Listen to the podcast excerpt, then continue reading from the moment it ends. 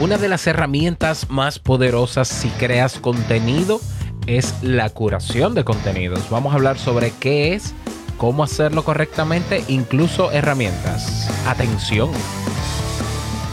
¿Estás interesado en crear un podcast o acabas de crearlo? Entonces estás en el lugar indicado porque en este programa tendrás claves, técnicas, herramientas, aplicaciones y respuestas para que lleves tu podcast al siguiente nivel. Y contigo tu anfitrión, podcaster y soloprenur que ha hecho del podcast su mejor medio para vivir, el del apellido japonés pero dominicano hasta la tambora, Robert Sasuki. Abre bien tus oídos porque esto es podcast.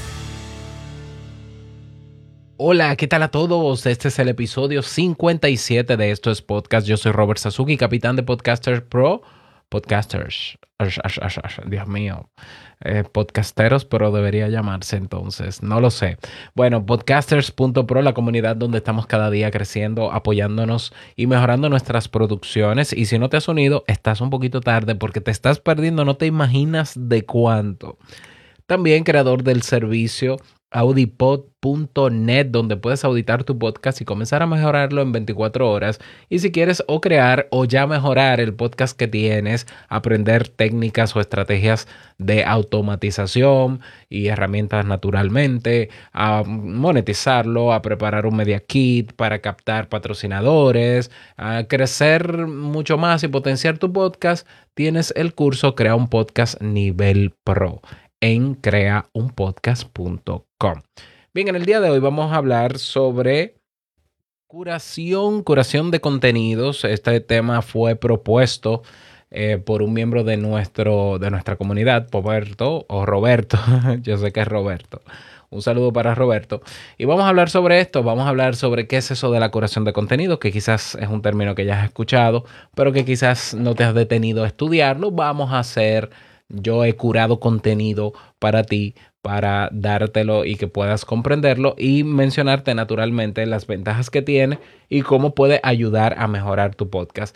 La curación de contenido no es más que una serie de pasos o procesos en las cuales yo eh, busco una información y termino presentándola en este caso en mi podcast. Es decir, esa información o esas informaciones pasan por un proceso de depuración hasta llegar a la presentación de ese contenido a través, en este caso, de un podcast. La curación de contenido es importantísima, es una herramienta que se marca dentro de, del marketing de contenidos y es importante sobre todo para los podcasts cuyo objetivo es o educar o informar o inspirar no necesariamente para entretener, a menos que se busque educar con entretenimiento, pero igual el primer objetivo es educar, es sumamente potente.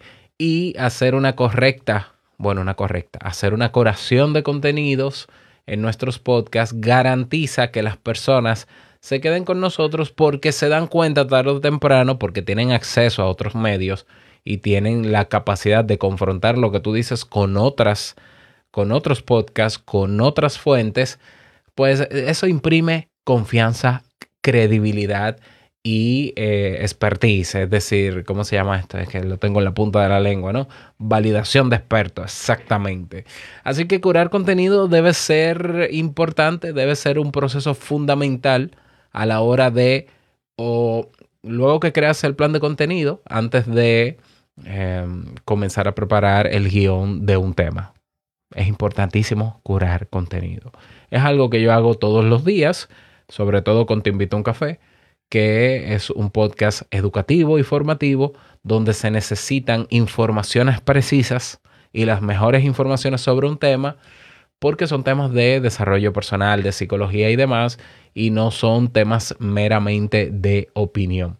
Incluso si tienes un podcast de opinión, yo te sugiero que hagas curación de contenido para que tu opinión esté basada en datos lo más objetivo posible, porque si no, la gente se da cuenta y dice, este habla por hablar, opina por opinar, lo que dice no es cierto porque lo he confrontado con otras fuentes y, no es así, entonces esta persona es un vende humos y se te va a ir así de simple, con toda la razón del mundo.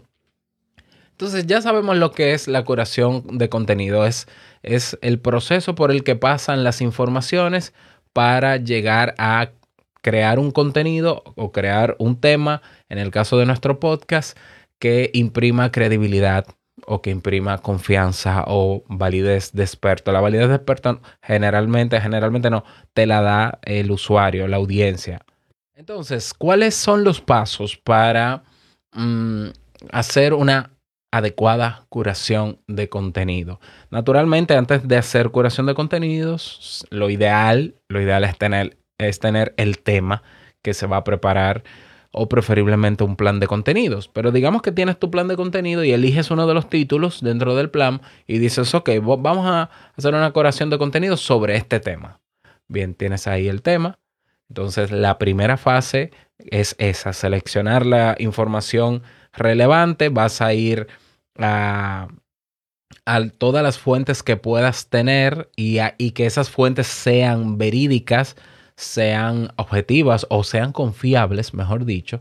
Entonces vas a hacer un listado o debes ya tener un listado de cuáles son las fuentes relacionadas con ese tema que vas a consultar para sacar información primero general. Vamos a, vamos a sacar mucha información y que sea general sobre ese tema. Ese es el primer paso. Seleccionar información relevante sobre todo lo, que tenga que ver con lo actual sobre ese tema, lo que tenga que ver con, con, cosas que las personas quizás no toman en cuenta de ese tema o no se fijan, pero que son, que tú entiendes que son relevantes sobre el mismo.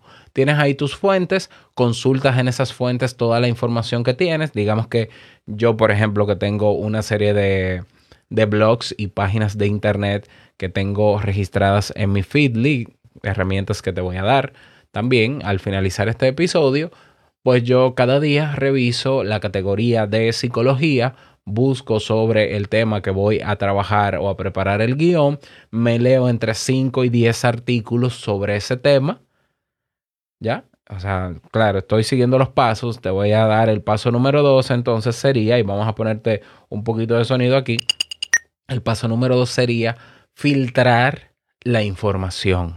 Toda esa información que obtuviste de las fuentes, ahora la vas a filtrar un poquito más y dices, bueno, pero yo tengo 20 páginas web donde consultar esta información, pero solamente hay 5 donde me ofrecen la información específica sobre este tema. Bien, filtrar la información. El paso número 3 es organizar todos los datos filtrados. Entonces yo cuando leo esos 5 o 10 artículos, yo encuentro, por ejemplo, 20 recomendaciones o tips o recursos o herramientas y yo digo, bueno, 20 es mucho, yo voy a sacar los más importantes, los que yo considero más importantes, naturalmente, para cortar ese listado o voy a sumar, voy a juntar este con este y este con este, ¿ya? Esa es la fase, la tercera fase, que es organizar todos los datos filtrados. La fase número cuatro es entonces ya con los datos filtrados que tengo, yo añado información de valor correspondiente a lo que he encontrado. Es decir, si ya yo hice una lista de puntos clave sobre ese tema que he encontrado de esas fuentes que ya filtré y las tengo organizadas, ahora yo creo, yo escribo escribo en mi, en mi guion, por ejemplo, eh, por ejemplo, antes de dar los tips en el tema, yo antes haría, hablaría en contexto sobre ese tema o definiría cosas sobre ese tema. Es decir, ayudo a mostrar el tema de forma, de forma llana. Me preocuparía también, incluso antes de dar esos valores filtrados en la curación, de que las personas comprendan la importancia de saber sobre ese tema o el propósito por el cual yo decidí presentar ese tema o la intención. Todo eso antes de dar ese, esa curación de contenidos filtrados y relevantes. ¿Por qué? Porque muchas veces nosotros tenemos los datos, son buenos, son veraces y todos, y los soltamos de una vez, y la gente no entiende de ¿por qué me estás hablando de esto? Fíjate que yo te estoy dando las fases en este momento de curación de contenidos, pero antes te dije que era curación de contenidos y por qué es importante. ¿Ya? Y para qué funciona, para qué tipo de objetivos eh, de podcast funciona. ¿Lo ves? y ahora estoy en las fases. Pero si yo comienzo simplemente por las fases, sin contextualizar, sin explicar por qué yo decidí traer este tema, cuál es el propósito, la importancia o la intención que tiene que ver con este tema, pues entonces mm, yo creo que no conecta porque las personas necesitan entender el valor que tiene el tema que tú estás proponiendo. Si no fuera importante la creación de contenidos en el proceso de creación del guion de un podcast, bueno, pues yo no estuviera presentándolo o simplemente tú no encuentras, si yo no explico la importancia, no le encuentras importancia tampoco, no le encuentras valor y simplemente ignoras esto. Entonces esa es la fase número cuatro. Luego que tengo seleccionada la información relevante, luego filtrada, luego organizados esos datos que tienen que ver con el tema que voy a desarrollar en el guion, añado valor añado valor. Y en añadir valor, aparte de contextualizar, yo puedo meter un poquito de mi experiencia, o alguna historia, o algún testimonio. ¿Ya? Entonces ya luego que yo tengo esas primeras cuatro fases completas, viene la quinta que es difundir el nuevo contenido. Es decir, ya preparar mi guion, grabar y presentar el contenido. Y como última fase, que sería la fase 6, medir, luego que difundí ese contenido, los resultados que obtuve. ¿Ya? Eso digamos que son a grosso modo las fases que tienen que ver para realizar una correcta curación de contenidos. Curación de contenidos no tiene que ver necesariamente con tú quitar o poner contenidos que tú has creado. Eso es otro, ese es otro proceso del que vamos a hablar más adelante, que también ha sido propuesto en la comunidad. Curación de contenido es esto. Tiene que ver con la preparación previa de un episodio de tu podcast. De manera que el contenido que tú presentes, las personas lo perciban útil o de calidad o de valor. Herramientas que te ayudan a hacer curación de contenidos sin muchos dolores de cabeza. Por ejemplo, yo tengo un agregador de RSS Feed donde tengo todas las fuentes que yo suelo consultar en general para todos mis temas. En el caso de Te invito a un café, los tengo agregados en Feedly. Ya, es muy simple. Tú vas a Feedly, creas una cuenta gratuita y tiene un buscador, tú escribes un tema que te interese o el tema relacionado con tu podcast, te van a aparecer muchos blogs y páginas web. Lo importante es que tú conozcas y valides que la información que tienen esas fuentes es confiable y la agregas, la agregas en una categoría y listo. Ahí está Feedly. Yo tengo, yo tengo que estar suscrito a más de 100 páginas web o blogs, seguro otra herramienta que te puede ayudar a, tener, a utilizarlo como agregador o en este caso yo lo utilizo para los artículos que voy leyendo, filtrar, es Pocket. Pocket es también un agregador, digámoslo así, que te permite guardar páginas y blogs o artículos de manera muy rápida. Entonces yo de las fuentes que tengo voy revisando y los artículos que me interesan yo los clasifico y lo filtro, es decir, lo paso a Pocket y lo tengo más depurado y digo, de aquí es que voy a sacar tal tema.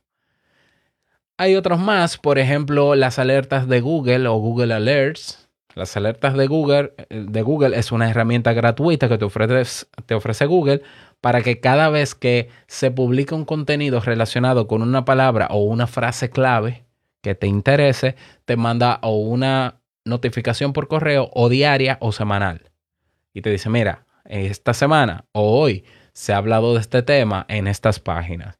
Este es un recurso que utilizan plataformas de informativas, por ejemplo. ¿Ya?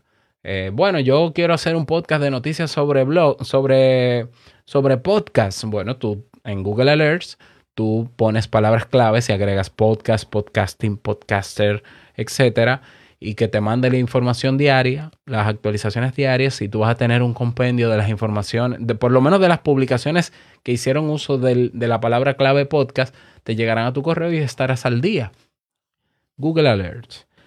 Ah, tenemos, ¿qué más? Tenemos, bueno, tenemos otras más, yo pero es lo mismo, hacen más o menos lo mismo. Eh, luego tú tienes ya plataformas para difundir el contenido que seguro la conoces, está Buffer, está HotSuite, está yo utilizo Metricool, por ejemplo, para difundir. Utilizo Zapier y tengo automatizaciones para que inmediatamente yo publico un artículo se vaya a mis perfiles sociales principalmente, a, no a todos, a, a LinkedIn y a Twitter específicamente, bueno, a Facebook también, realmente. Pero puedo programar publicaciones en Metricool. Ok, herramientas hay, así que te toca a ti hacer uso de esta herramienta de la curación de contenidos y te darás cuenta porque recuerda que el usuario va a comparar lo que tú dices con otras fuentes. Si el usuario se da cuenta de que tú has hecho un buen trabajo en la curación de contenidos, preferirá escucharte a ti que consultar otras fuentes, lo que le ahorrará tiempo a él, confiará más en ti y naturalmente eso nos beneficia a todos, más allá de lo que estamos haciendo también. Hasta aquí las recomendaciones, espero que te hayan servido, espero que comiences a utilizar esta herramienta y si te gustó lo que escuchaste y quieres más recursos, es más, estaré compartiendo estas herramientas y otras más. Únete a la comunidad podcasters.pro para que no te pierdas de nada. Vas a nuestra página web oficial, esto es podcast.net, y haces clic donde dice Podcaster Pro o comunidad.